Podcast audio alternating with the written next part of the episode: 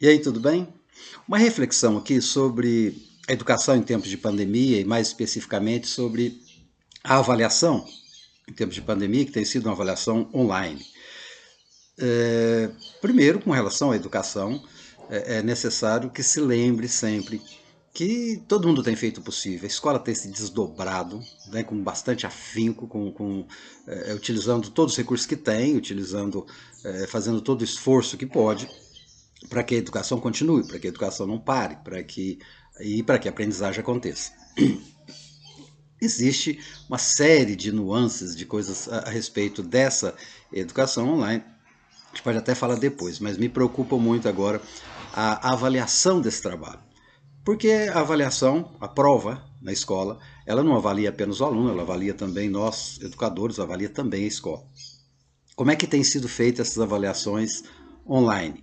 Via de regra, é utilizada alguma plataforma onde as questões são colocadas ali com múltipla escolha e o aluno depois, aonde ele estiver, no tempo que foi marcado para ele fazer, o aluno abre, a partir de um link, abre aquela avaliação e ele começa a responder as questões. Ele vai lendo os enunciados, depois escolhe a alternativa, passa para a próxima e vai até o final da prova. Ele pode ir voltando, revendo, antes de enviar a prova. Depois que ele envia a prova, é, algumas plataformas, inclusive gratuitas, né, o, o próprio Google oferece algumas ferramentas gratuitas, e o aluno consegue saber, inclusive, é, quantos acertos ele teve. Claro, ele não pode mais modificar o que ele já fez depois que ele enviou a prova, mas ele já fica sabendo qual foi o rendimento, quanto, é, de que forma é, ele demonstrou conhecimento ali naquela prova.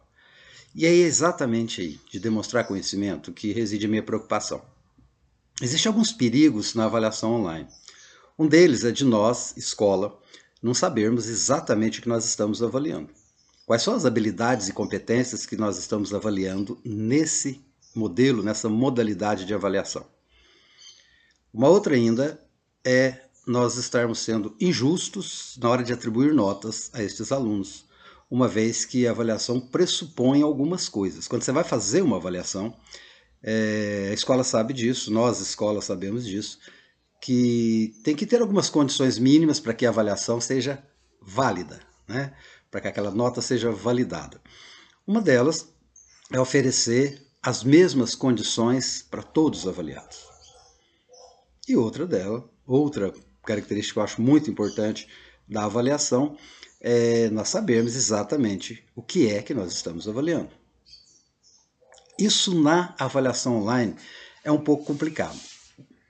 Para quem não é do ramo, para quem não sabe, é, talvez não tenha percebido aí que os alunos não estão nas mesmas condições.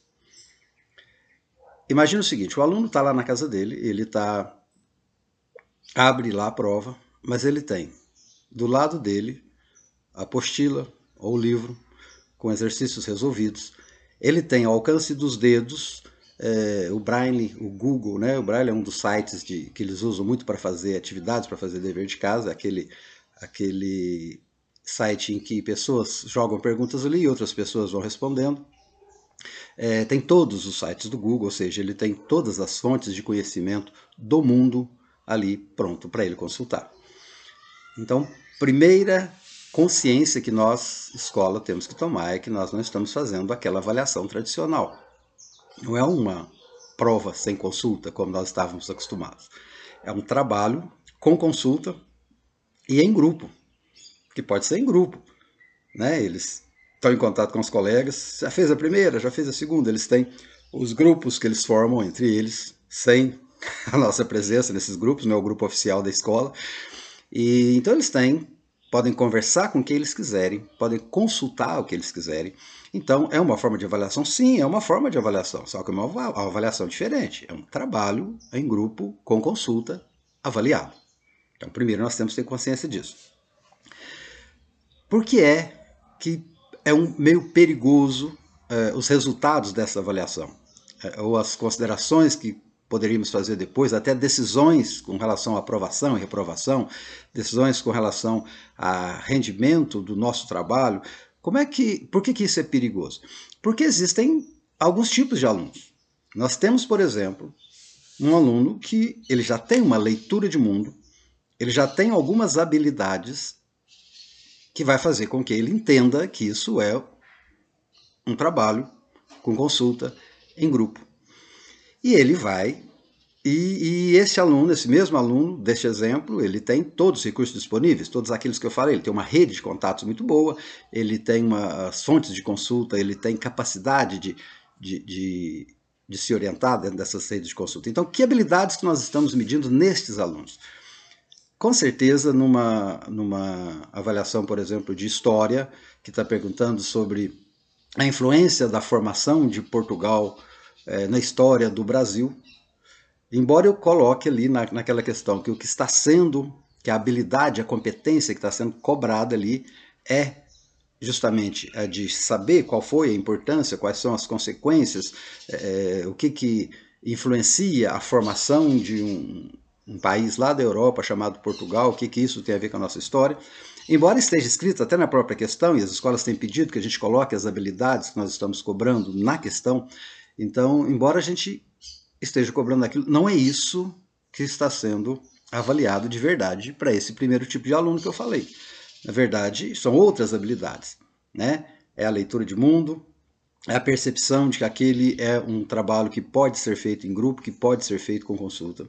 E, na verdade, é a habilidade de ler e interpretar a questão, é a habilidade de saber onde procurar, é a habilidade de saber o que pesquisar. Então, essa é uma habilidade. Existem uma classe de 20 alunos que estejam participando, participando mais ativamente das aulas online. Existe três, quatro alunos aí que talvez façam a avaliação com outro objetivo. Um número pequeno de alunos, mas existe um aluno que ele tem com ele a necessidade de saber o que realmente ele aprendeu. Então ele vai fazer a prova e fala, bom, eu sei que eu tenho, eu tenho essa noção, eu já essas habilidades eu já tenho. Eu quero saber é, se eu tenho habilidade para resolver aquela questão específica de matemática, aquela questão específica de história, se eu aprendi aquele conteúdo que o professor me ensinou. Aí esse segundo tipo de aluno, ele mesmo se policia, ele mesmo se disciplina e abre ali a prova e vai lendo, tentando entender, tentando interpretar e tentando responder as questões com aquilo que ele realmente apreendeu, que ele prendeu dentro do cérebro.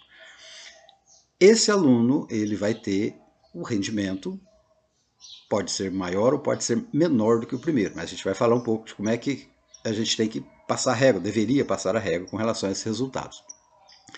Existe ainda outros tipos de alunos que nem têm essa percepção, uh, alunos que podem ter participado de maior intensidade ou com menor intensidade das aulas, mas que no ambiente que ele está fazendo a prova, na sua família, ou o pai ou a mãe ou alguém vai sentar e falar, não, não vai colar não, não vou te deixar colar, você não vai poder consultar, eu quero saber o que você aprendeu. Ele também vai fazer aquela prova sem consulta. Por que, que essa avaliação é perigosa? Primeiro, nós temos que avaliar um grupo todo com as mesmas, deveríamos estar avaliando um grupo todo com as mesmas habilidades e competências e oferecendo as mesmas condições para que todos sejam avaliados. Por quê? Porque a nota ela é padrão. Estabelece um percentual, que o aluno tem que atingir aquele percentual para saber se, se houve aprendizagem ou não e até para tomar decisões do tipo aprova ou reprova. O que se espera de um trabalho com consulta em grupo. Nota máxima. Não é média. Quando você marca um trabalho que o aluno tem que fazer esse trabalho, consultando as fontes corretas, trocando ideia com outras pessoas, tendo colaboração de quem ele quiser, é, o que a gente espera é que venha ali um trabalho que demonstre toda essa competência. Então, um trabalho que demonstre toda essa competência, ele não pode ter erro, porque ele pode ser corrigido a qualquer momento, ele pode ser revisto a qualquer momento, é, ele pode pedir opinião de especialistas a respeito daquilo, então a nota mínima esperada é 100%, ou a única nota esperada é 100%. Ou o aluno fez o trabalho ou ele não fez o trabalho. Se ele não fez bem feito, ele não poderia ter nota. Enquanto que aquele outro aluno que ele é, sentou-se na frente do computador e ele fez é, a prova sozinho, sem consulta, ele sim está sendo medido naquelas habilidades. Só que o que é que vai acontecer? Embora aquele primeiro aluno talvez nem tenha consultado corretamente, ou talvez nem tenha tanta habilidade de leitura e interpretação, mas com certeza ele acerta com consulta, com, perguntando para os colegas, ela acerta 70%, 80% e alguns até 100%. E aquele aluno que tentou fazer da forma tradicional, que ele acha que é a única forma de se fazer uma avaliação, e não consultou nada, ele, por mais que ele tenha aprendido, talvez ele consiga 60, 70, 80. Ele não vai aprender todo o conteúdo, ele não vai se lembrar de todo o conteúdo e sempre tem alguma questão de alguma matéria, até porque essas avaliações normalmente são feitas em forma de provão para facilitar, por uma série de motivos, a escola não dá uma avaliação individual de cada matéria, a escola faz ali um provão que é um uma, um, uma avaliação com todas as disciplinas, então são ali é, 50 questões, 40 questões, e depois aquela mesma nota que você tirou naquele provão que envolve vários conteúdos, ela vai para todas as disciplinas. Se você tirar é, 6 no provão, você vai com nota 6 em todas as matérias. Percebe como são critérios diferentes, percebe que umas vezes o que nós poderemos considerar, poderíamos considerar como um bom aluno na minha disciplina, eu sou professor de história, o aluno na minha disciplina é aquele que conseguiria saber todas aquelas habilidades que eu ensinei durante, ou seja, a etapa, seja o bimestre, e que aquele aluno ele até conseguiu 70%, que bom, ele aprendeu grande parte do que eu ensinei, é, é eu consigo avaliar o meu trabalho, o consigo saber quantos alunos aprenderam o que eu achava que era o mínimo necessário, mas vai aparecer notas 80, 90 e até 100 de alunos que é, tiveram outras habilidades e que também conseguiram. Aí eu volto então naquela questão inicial. A escola precisa saber quais habilidades e competências ela está querendo saber, ela está querendo avaliar e saber também nós estamos dando condições idênticas para todos os alunos, porque mesmo esses dois tipos de aluno, tanto o aluno que vai tentar fazer sozinho, quanto o aluno que vai tentar fazer com consultas de todos os tipos, nem todos têm o mesmo acesso. Tem alunos que ficam o dia inteiro tentando problemas técnicos é, são sabidos, né? Que, que não tem, que só tem dados móveis, não tem internet na casa dele, que demora, o link não abre, para fazer a prova. Imagine para pesquisar, para abrir um vídeo com explicações sobre a matéria no YouTube. Então, quer dizer, não tem condições estruturais iguais. Não tem as condições de aplicação igual, porque quando você coloca os alunos todos dentro da sala, você cuida para que todos tenham as mesmas condições, o mesmo ambiente, a mesma forma de ser cobrado, a mesma forma de ser até vigiado esses alunos. Então, quando pegamos os resultados dessas avaliações, nós precisamos estar com tudo isso em mente. Nós temos aqui o que? Não sabemos. Nós tivemos uma classe que teve 80% da classe acima da média. O que é que significa isso? Não sei. Significa que alguns desses alunos, não sei quais, sabem que podem consultar, que tem um monte de recursos à sua disposição, que o mundo agora é assim e, que essa é a, ferramenta que ele vai ter daqui para frente, que não adianta ele ficar ocupando posições de, de memória na cabeça para ficar decorando nada, não sei o que, não sei o que. Isso é um tipo de habilidade. Nós temos alunos ali que conseguiram resultado porque eles têm boa leitura e interpretação, ele tem a capacidade de discernir qual site é confiável, qual não é, para quem perguntar, para quem não perguntar. Nós temos alunos ali que, que fizeram uma prova totalmente sob pressão e que às vezes esqueceu até o que sabia.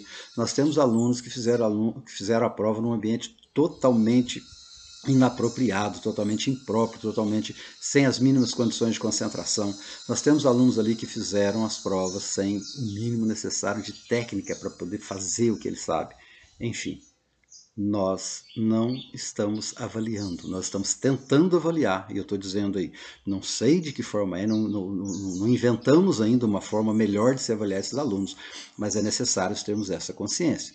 Nós estamos tentando avaliar, mas quando pegamos resultados, nós não sabemos tirar conclusões sobre esses resultados. Então, isso é mais uma coisa para nós da educação refletirmos durante esse tempo de pandemia. Que Deus nos ajude.